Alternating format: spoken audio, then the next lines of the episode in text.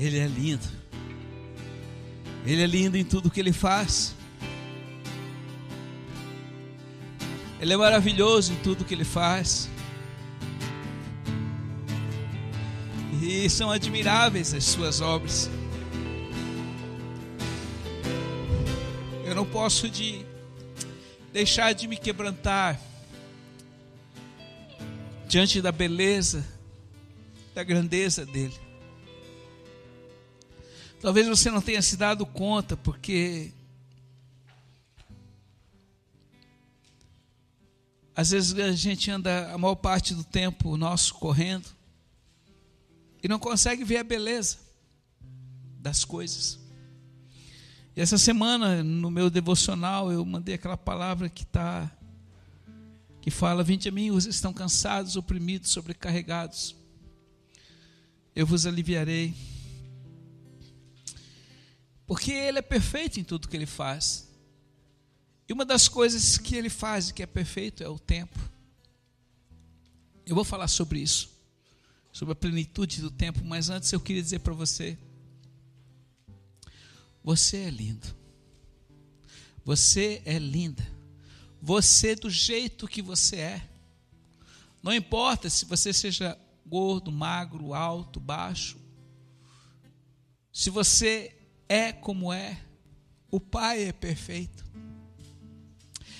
E a beleza dele em sua vida sobrepuja qualquer beleza natural que os teus olhos podem ver no espelho. E você não poder e não querer e não desejar gostar de você mesmo. O diabo sempre faz ver o superficial, aquilo que é um padrão que não existe, um padrão superficial, um padrão carnal, hum. um padrão que é para poucos em determinado tempo da juventude.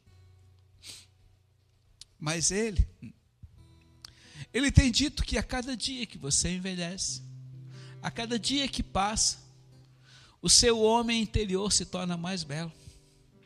E hoje, enquanto nós estávamos aqui nesse momento, falando das maravilhas, o quanto eu fico admirado com as maravilhas, eu via como as torrentes do Negev. Talvez você não saiba o que é torrentes do Negev, mas o Negev é um rio que brota do nada lá no deserto do Negev. Mesmo que não esteja chovendo, as águas vêm, elas vêm torrenciais de uma forma estrondosa, violenta e arrastam tudo. Porque esta é a bênção de Deus, que mesmo em uma terra seca Ele traz, para que a vida seja manifesta. E essa vida, filhinho, está em você. Então eu quero dizer para você hoje, Procure admirar a beleza de Deus na sua vida, na vida que está ao seu redor.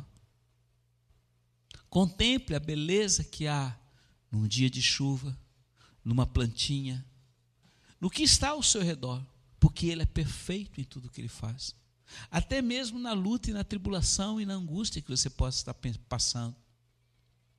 Ele é poderoso e Ele sabe de todas as coisas. O tempo está em Suas mãos. Hoje você não entende muita coisa. Hoje eu não entendo muitas coisas. Mas Ele está no controle de todas as coisas. E Ele é belo. Feche os teus olhos nesse momento. Pai, eu quero submeter a palavra a Ti. Peço graça para que todos entendam e compreendam o tempo e a plenitude dele para o dia que se chama hoje. Para que, Senhor, assim como tu és perfeito em tudo que tu fazes, sejas tu perfeito também nesta palavra no coração dos filhos. É a minha oração em nome do Senhor. Gálatas capítulo 4, versículo 4. Nós vamos falar sobre a plenitude do tempo. Você está vendo ali um relógio mecânico, você está vendo ali as, os segundos, você está vendo ele em movimento. Este é um tempo chamado Cronos, que é o tempo que você está vivendo no dia que se chama hoje, que ele é marcado em minutos, horas, segundos, dias, meses, anos. E nós estamos hoje, no ano, no ano de 2020, já quase no finalzinho, indo para o ano de 2021, né, o ano chamado gregoriano, não é o ano judaico, mas é o Cronos que é marcado. E diz ali em Gálatas capítulo 4, versículo 4, diz que quando, porém, chegou a plenitude dos tempos, enviou Deus o seu filho, nascido de mulher, sob a lei, para resgatar os que estavam sob a lei, a fim de que recebêssemos a adoção de filhos. Queridos, um tempo que os profetas já haviam tido a visão centenas de anos atrás e falavam daquele que viria para resgatar Israel da lei. O que era lei? Lei foi um conjunto de regras que foi dado a Moisés lá no Sinai para que o povo vivesse e pudesse cumprir, mas a própria palavra diz que ninguém conseguia cumprir a lei na sua integralidade. Não havia como chegar à eternidade no cumprimento da lei. Por quê? Porque era pesada, porque era dura. Porque muitos escorregavam e caíam nos mesmos erros. Então chegou um tempo, filhinhos, que tudo estava acontecendo de uma forma como os dias de hoje. As coisas estão acontecendo, você tá, tem uma vida meio que automática, todo dia mais ou menos você sabe o que vai acontecer, ou pelo menos é aquela rotina diária. Mas existia um tempo em que havia alguns pastores que estavam cuidando de algumas ovelhinhas. E assim, pastor de ovelha é, não era aquela profissão que na época as pessoas gostariam de ser. Talvez aquelas pessoas que talvez não tivessem tanta capacidade natural e os tornar pastor de ovelhinha no campo, porque cuidavam, não faziam nada, só ficar com uma varinha ali cuidando do lobo. Mas eles estavam na vigília da noite, diz a palavra, que eles estavam ali cuidando de algumas ovelhinhas, pastores de Israel. E de repente, pasmem, quem apareceu? Anjos do Senhor e diz: Ei, acordem. Hum. Eles estavam vigiando, na realidade eles não estavam dormindo, mas olha, lá na cidade de Davi, na cidade de Belém, nasceu o Salvador. Hum. Se cumpriu a plenitude do tempo. Então vão até lá e vejam o que aconteceu e o que está acontecendo neste momento, no dia que se chama hoje, nesse tempo. E a palavra diz que eles, de repente, os céus abriram e os anjos, então, uma grande nuvem de testemunha apareceu e diz: Glória a Deus nas alturas e paz na terra aos homens que Ele deseja que tenham paz e vivam em harmonia. Filhinhos, hoje, no dia que se chama hoje, eu quero dizer para você que a plenitude continua se manifestando na sua vida. Ele, naquele dia em que ele nasceu, ele levou sobre si é, toda a lei, toda a dureza da lei, toda a dificuldade da lei, para que eu e você pudéssemos não mais nos tornar discípulos apenas, ou aqueles que aprendiam a lei para aplicá-la para conquistar o reino, mas ele se tornou a própria lei e nos deu livre acesso à eternidade e nos deu a adoção de filhos e filhos que têm acesso e todo o direito que um pai tem. Lembre-se, este pai, ele não é um pai qualquer, mas ele é um pai amado. E ainda há pouco nós estávamos cantando, você cantou, que ele derruba as muralhas, que ele sobe montanhas, por amor. E eu orava, Deus, eu quero este amor, eu preciso deste amor, porque porque esse é o grande desafio de todos os filhos. Amar como ele ama, ter o sentimento que ele tem. É o desejo dele. Tende em vós o mesmo sentimento que houve e está em Cristo Jesus. Amém, igreja? Amém? Esse é o seu desafio. E quantas vezes você se pega dizendo: Eu não amo ninguém, eu sou um traste. É isso mesmo. Essa é a nossa natureza de homem. Hum. Mas o que está dentro de você, está dentro de mim, é perfeito e ama e vai atrás porque não se cansa. É a mesma natureza. Você não vive a eternidade, o amor de Deus, por quê? Porque a sua carne impede de você ver, ouvir e manifestar este amor que está dentro de você. Ele é perfeito. E como eu faço, pastor? Eu vou te mostrar. Muito bem. Então esse esse essa adoção, quando nós nos tornamos filhos de Deus através de Jesus que nasceu na plenitude do tempo, nós passamos a ter o reconhecimento de que esse papai é um papai amado, querido, é amigo. E aqui no, no, no hebraico antigo eles chamavam Abba. Quando eu estava lá em Israel, eu sempre via as crianças chamar mamãe, e eu não entendia o que era mamãe, era uma coisa tão, é, tão, tão simples, né? Porque elas sempre têm contato com as, com, com, com, com as mães, então é, é, é mami, eu não lembro agora exatamente o nome, mas assim era um relacionamento dos filhos com o pai. Era paizinho, papai, meu grande amigo. E um dia eu falei aqui, eu repito, eu, meu papai sempre foi amigo. Ele não foi aquele querido, amoroso, embora assim eu brinquei muito com ele, fui o filho mais novo. Eu acho que de todos talvez eu tenha recebido um pouco mais de atenção, mas eu lembro que com seis, sete anos, papai ia ao cinema à noite e ele me levava. É, ele sempre me levava, porque naquela época os filmes antigos eram românticos, não havia nada que pudesse impedir de uma criança estar junto com o pai. E isso ficou guardado em minha memória. E papai sempre foi um homem que me ensinou a amar a palavra de Deus. Mamãe, a contemplar o Senhor na sua beleza e na sua santidade. Isso não teve preço, ficou marcado. E eu quero dizer: este é o amor que papai tem para você. E toda a herança, toda a riqueza, tudo o que é dele é seu. Vocês estão entendendo? Tudo que é dele é seu, é meu. E eu vou mostrar algo para vocês, porque lá em Romanos 13, agora vai um pouquinho para frente, Romanos 13, ou melhor, para trás, Romanos 13, a partir do versículo 11. Ele diz assim: Paulo falando aos judeus que estavam em Roma, e dizia assim: tanto mais que sabeis que em que tempo vivemos. Já chegou a hora de acordar. Abram os olhos, pois a vossa salvação está mais próxima agora do que quando nós começamos a abraçar a fé. A noite avançou e o dia se aproxime. Portanto, deixe as obras das trevas e vista-se, revista-se da armadura da luz, como de dia. Andemos decentemente, filhinhos, não mais com orgias bebedeiras, devassidão, libertinagem, nem rixas e ciúmes, mas revestivos do Senhor Jesus Cristo e não procureis satisfazer a vontade da carne.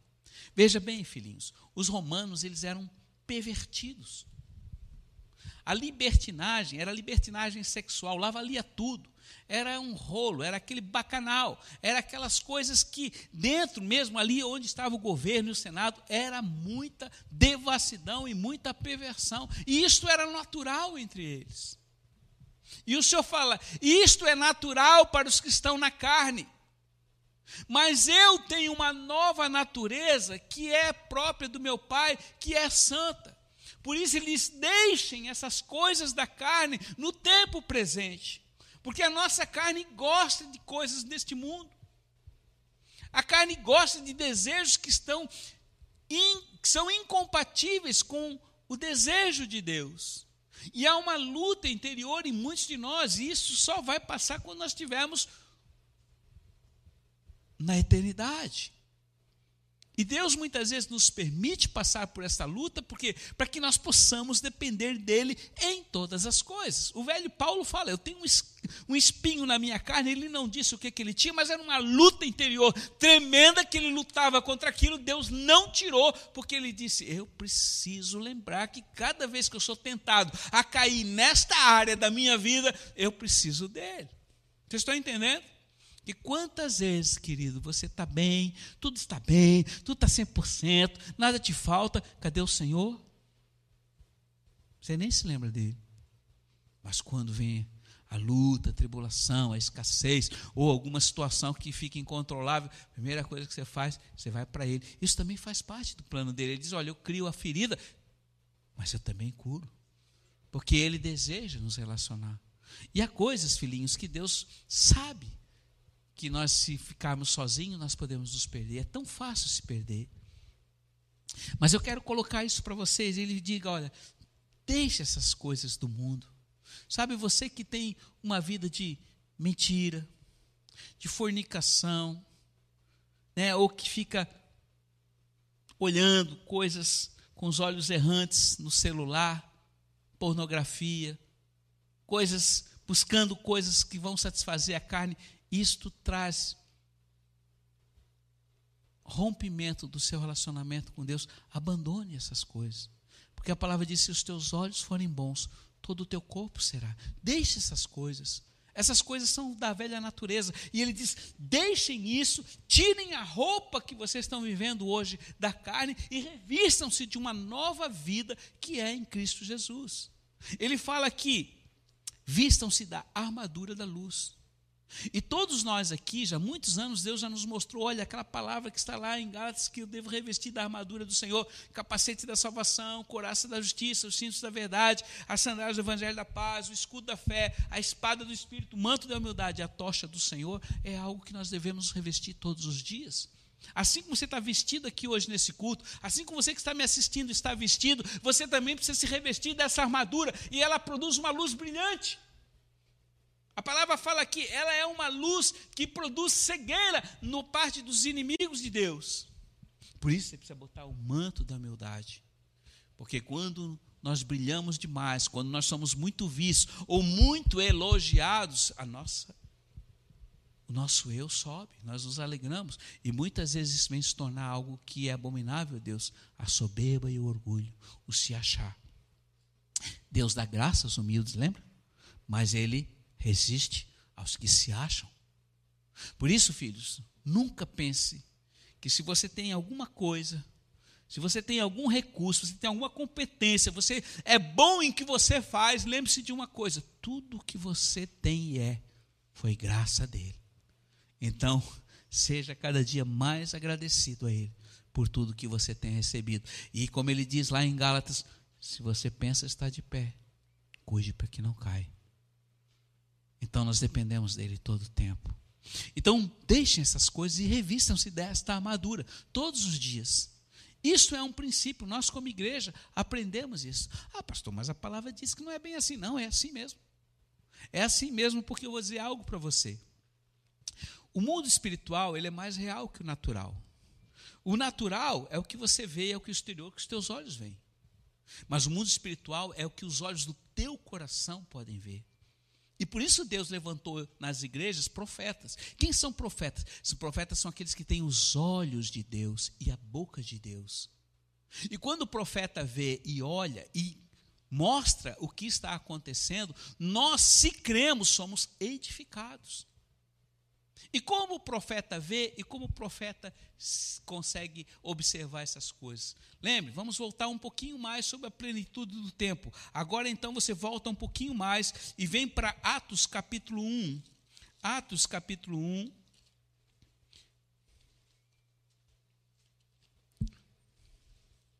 Versículo 8. Veja bem o que que diz ali. O tempo agora é para manifestar a força do Espírito Santo que nos faz testemunhas desde Jerusalém até os confins da terra. Veja bem, filhinhos, nesta época, quando Jesus foi assuntado aos céus, ele deixou para nós o consolador, ele deixou para nós uma força poderosa e sobrenatural para nos capacitar a sermos testemunhas oculares e visíveis, seja dos olhos naturais ou espirituais daquele que vive, que é o próprio Jesus. E ele diz: "Vocês serão minhas testemunhas desde Jerusalém até os confins da terra. Nós hoje temos a graça de mantermos uma torre de oração, uma casa de oração, um altar de oração em Jerusalém. Fazem dez meses que nós não conseguimos chegar lá, mas nós mantemos mensalmente aquele local, por quê? Porque aquele lugar, Deus tem mostrado, os anjos, a nuvem de testemunha, continue ali orando e intercedendo dia e noite em nosso favor e em favor do povo de Deus. Por isso nós mantemos esta casa, humildemente, a pedido do Senhor. E é de Jerusalém, filhinho, que sai toda a expansão do reino. Lembre-se, num só dia, ali mesmo em Atos capítulo 1, 2 e 3, num só dia, a cidade, que nós podemos conhecer hoje como a rainha, ela gerou num só dia 3 mil filhos. Uau! Lembra-se da pregação de Pedro? Lembra-se que houve um alvoroço naquela cidade quando eles ficaram cheios do Espírito Santo e tudo, alguns dias estão embriagados nessa hora da manhã e falaram um monte de besteira porque não compreendiam, mas os que compreendiam e creram receberam a palavra no coração e o Espírito Santo trouxe nova vida e eles se tornaram num só dia três mil filhos do Deus Altíssimo e a palavra saiu de Jerusalém e foi até os confins da terra. E muitos daqueles foram levantados como apóstolos, pastores, mestres, evangelistas. Foram aqueles que foram até os confins da terra. E nós, como igreja, nós, como igreja, nação dos montes, Deus também tem nos dado missões. Muitos de nós já tivemos em Jerusalém, todos os meses nós subíamos em Jerusalém, até dia 4 de março, quando foi o último dia que eu e, a pastora Lu saímos de lá, dois dias depois fechou a nação e nunca mais se abriu. E nós oramos todo dia para que ela seja aberta, e nós sabemos que esse é o tempo da plenitude de Deus que o Senhor tem nos aquartelado aqui nessa cidade e nesse país. Nós temos continuado levando a tocha nessa nação, porque uma das missões que Deus deu para nós desde 2009 é carregar a tocha do Senhor. E você pode dizer, pastor, o que é a tocha? A tocha é a luz da presença. Quando lá em um dia ele estava falando aos discípulos em Lucas 12, 49, ele disse: Eu tenho uma angústia no meu coração, eu tenho uma angústia para que toda a terra se encha do meu fogo. Eu quero que o fogo, o meu fogo, possa é, encher a terra com a minha presença. E você pode dizer, mas pastor, o fogo é o Espírito Santo. Sim, é o Espírito Santo. Mas naquela época não existia uma lanterna, não existia uma luz como nós temos hoje aqui, não existia nada disso. Toda luz era manifesta através de uma tocha. Se alguém tinha que sair pela noite, tinha que sair carregando uma tocha. Se alguém tinha que caminhar por um caminho à noite, tinha que levar uma tocha. E ele disse: Vocês são a tocha do mundo, vocês são a luz do mundo. E essa luz ela veio brilhar através da onde? Da manifestação do Espírito. Então, um dia, num retiro, quando nós estávamos com um jovem, lá na ponta do papagaio, lá, Deus nos falou dessa tocha. Olha, eu quero que este fogo esteja no coração de vocês e também na mão de vocês, e que vocês vão. Vão desde Jerusalém. Quantos já tiveram em Jerusalém aqui? Mais da metade da igreja já teve em Jerusalém. Mas ele disse: não permaneçam em Jerusalém, vão até os confins. Alguém sabe onde é os confins? Deixa o aeroporto de Belo Horizonte. Alguém sabe onde é os confins da terra? Bem, filho, você pode falar. Eu não sei, pastor. Deve ser lá em algum lugar muito longe, distante e de difícil acesso. Pois muito bem. Nós já carregamos as tochas a mais de 150 nações. Nós já levamos a tocha em vários locais que alguns eram os confins da terra. Mas um dos nossos, abate, nossos batedores levou a tocha em um dos confins da terra. E esse lugar chama-se Svalbard, que é uma ilhazinha que fica apenas a 1.380 quilômetros do hemisfério norte, ou seja, do Polo Norte. Um lugar gelado, um lugar que possui apenas 3.500 pessoas em média, mas tem mais urso polar do que pessoas. E existe uma comunidade ali naquelas ilhas. Umas ilhas que não, não tem noite, basicamente o ano inteiro é dia, porque está muito próximo do circo polar ártico. Mas Deus colocou no coração de uma das nossas batedoras, no coração do Senhor, eu vou levar a tocha lá. E foi, e foi no momento que a gente estava em Jerusalém, Lu e eu estava em Jerusalém, e mais especificamente no dia é, 25 de maio de 2017, há dois anos e meio atrás, mais ou menos, ou melhor, três anos e meio, né, atrás, o Senhor deu esta palavra. Quando a tocha foi levantada na ilha, eu vi um enorme e um grande derretimento de gelo. Quem viu? O profeta, com os olhos do coração. Eu vi um rio de gelo derretido que se formou em meio a uma pequena cidade e pontes que não podiam detê-lo. ele era muito forte e as suas águas avançavam e inundavam tudo. Então o Senhor falou: Vocês chegaram aos confins. Nas terras geladas, a chama do avivamento chegou e um novo cântico se ouvirá neste lugar. Vocês chegaram, a obediência chegou até os confins da terra. Estranho, pastor. Mas ninguém mandou essa batedora ir lá. Ninguém mandou essa missionária ir lá. Eu não mandei. E o Senhor falou: a obediência. Porque a palavra é de Jerusalém até os confins. Alguém entendeu? Não. Se tem uma comunidade lá, eu preciso levar o fogo da presença. E quando ela simplesmente fez isso, o profeta vê o rio derretendo tudo, o gelo derretendo, e ele continua. E quem poderá deter essas águas? Nem morte, nem vida, nem principados ou potestades, ou anjos ou demônios, nem homem algum pode deter as águas do rio de Deus. Ah, irmãos, percebam, no tempo da plenitude de Deus, quando você obedece, você pisa no local, você levanta o fogo e profetiza sobre o local, a presença vem. E você pode dizer, pai, mas eu não posso orar aqui do Brasil, por Svalbard, por aquela ilhazinha da Noruega. Sim, você pode, mas ele diz: vão e façam. Há uma diferença, você que está me assistindo aqui, porque houve uma impossibilidade de você subir essa casa. Mas há uma diferença para os que estão aqui adorando nesta casa. Aqui é o fogo de uma lareira. Que ele queime aí também na sua casa e você receba toda essa porção. Mas é importante você ir. Ele não disse, orem daqui de Jerusalém e eu vou até os confins. Não. Sabe o que, ele fez? Ele provocou uma grande perseguição, de forma que aqueles que estavam acomodados na sua casinha, na sua rede, tiveram que fugir por causa do amor dele. E aí, onde eles iam passando, eles iam deixando um rastro de vida. E olha o que, que acontece lá, que Deus falou isso lá em Svalbard ainda. Por causa da obediência.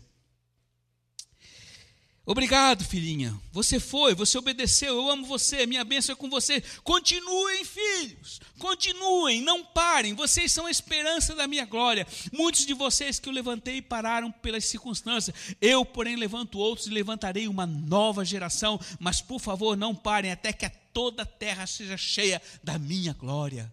Você quer que a terra seja cheia da glória do Senhor, filhos? Então você precisa orar, interceder, para que se você não for, você possa enviar alguém pela oração, pela intercessão. Nós ainda temos 43 nações para alcançar na terra para fechar esse globo. São as mais difíceis. O interior da África, algumas nações do Pacífico. Precisamos chegar na Antártica, precisamos chegar em Ubequistão, Turcomenistão, Timor-Leste, Nova Guiné, locais ainda que nós não conseguimos chegar, filhinhos. E não é por nós, nós não queremos nada, o importante é que ele cresça e nós diminuamos, mas a obediência é vão e levem o fogo da minha presença. Quanto custa uma vida?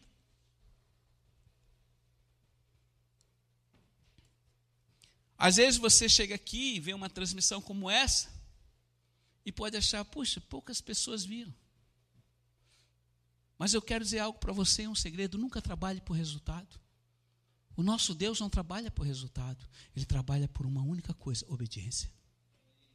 Uma única obediência sua traz mais satisfação e alegria ao coração de Deus do que qualquer outra coisa. Sabe, eu estava outro dia lá, eu vou continuar aqui, mas eu estava lá na nossa torre de oração, lá em Blumenau, e era uma tarde muito quente semana passada, quem sabe Blumenau é um caldeirão, né? O calor lá é intenso, mas embaixo de uma, uma, uma sombrinha ali da torre, eu fiquei, sentei naquela doutora de água ali, e de repente eu senti que o Senhor sentou ao meu lado. E eu já estava orando, porque cada vez que eu vou na torre eu fico orando. E a nossa tendência sempre é ficar falando, falando como uma metralhadora, né? Repetindo tudo aquilo que ele já sabe. Aí ele sentou e eu fiz uma pergunta para ele. Digo, Senhor, o que eu posso fazer para te agradar, Senhor? Eu só quero te fazer feliz. Aí ele falou claramente para mim isso que eu vou transmitir para você. Filho, de tudo o que vocês podem fazer, o que mais alegra o meu coração é quando vocês param para estar comigo. Como você fez agora. Eu só chorei, filhos. Porque sabe o que eu estava fazendo? Nada. Apenas estava com ele. E tem coisas, quando você está com alguém que você ama, que não precisa dizer nada.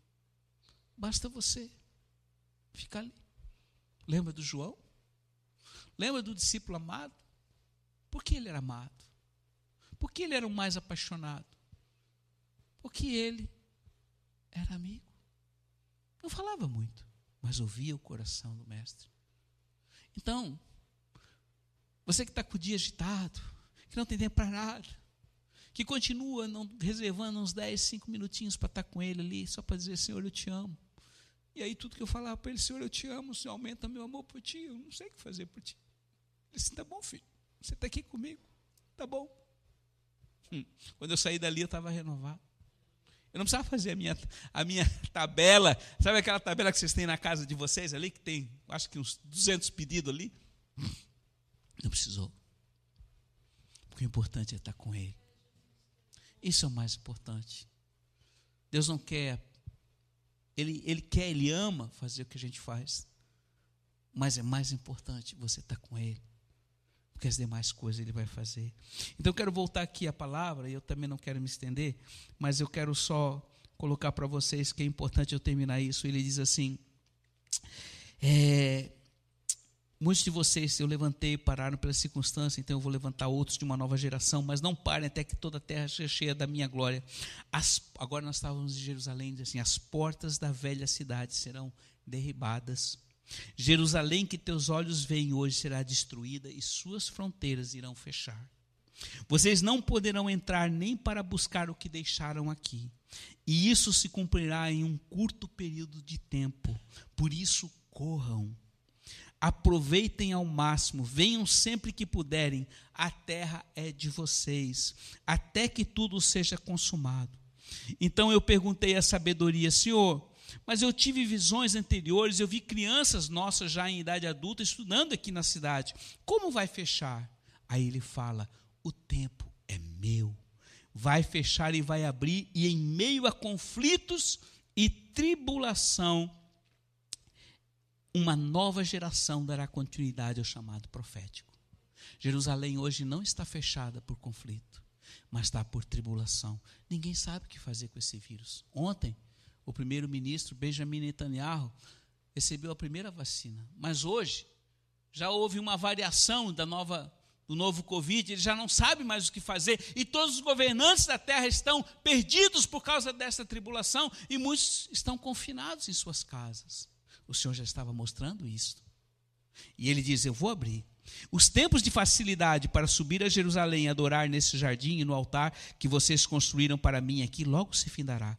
Por isso, não percam tempo, venham ao meu encontro, eu vos espero. Há tempo para tudo. Eclesiastes capítulo 3: tempos de guerra e tempos de paz. Tempo de paz está nos seus últimos minutos. Venham e me adorem em espírito e em verdade. Eu os amo, filho. Eu os amo. Vocês estão entendendo, queridos? E eu faço uma pergunta para você agora. O que você tem feito com o tempo que Deus tem te dado? O que você tem feito com os minutos, as horas que Ele tem te dado? Ele diz: sejam sábios. Eu redimam o tempo.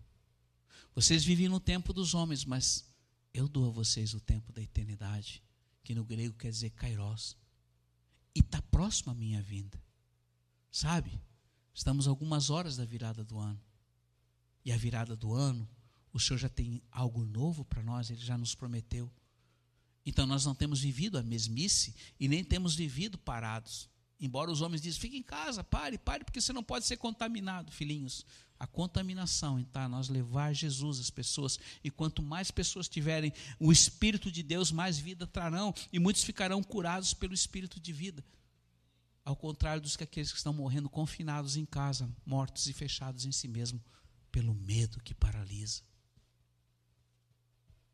Lembre-se, a plenitude do tempo vai chegar quando ele voltar. E ele tem esperado por mim e por você, para que a gente possa realizar o que ele deseja. Coloque a mão no seu coração neste momento. Reflita um pouquinho. Repita assim comigo e diga: Senhor Jesus, tu que há dois mil anos atrás vieste para me adotar como filho. Hoje eu entendo que tudo quanto tu tens e és pertence a mim. E no dia que se chama hoje, eu te peço, dá-me revelação do tempo. Eu quero viver, Senhor, a tua eternidade no tempo que se chama hoje. Dá-me a sabedoria para viver acordado, com os olhos atentos, para ver tudo o que está se movimentando e eu poder discernir o que tu estás realizando sobre a terra. Por favor, Deus, eu te peço, abre os olhos do meu coração. Eu quero te ver. Eu quero te contemplar.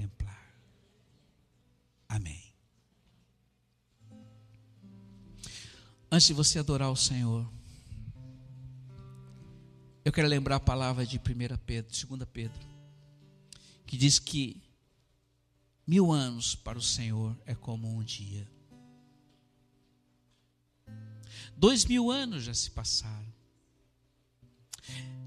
Já estamos entrando no terceiro milênio.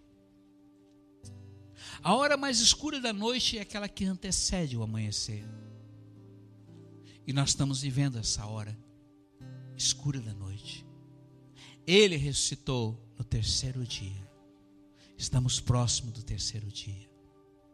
Então, nesses tempos de trevas, de incredulidade, de iniquidade, de mentira, de engano, onde as notícias são as piores possíveis, ele diz: Deixa a tua luz, a minha luz brilhar em você. Seja você uma luz, uma tocha acesa. E quem você tocar, você vai produzir vida. Quem você for, você for falar, você vai transmitir vida. Porque eu escolhi você para viver o tempo presente com alegria, com paz e justiça, que é a expressão do meu reino. Então viva isso, filhinho. Não tenha medo dessa escuridão essa luz está em você e logo, logo vai amanhecer. Como diz o salmo, o choro pode durar uma noite, mas a alegria virá no amanhecer. Ele está vindo, alegre-te com isso. Você vai ter uma vida tremenda em Sua presença, mas viva isso aqui agora, no dia que se chame hoje. Que Ele te abençoe e te conduza. Então levante-se agora e vamos adorar ao Rei da Glória e manifestar quem Ele é em nós.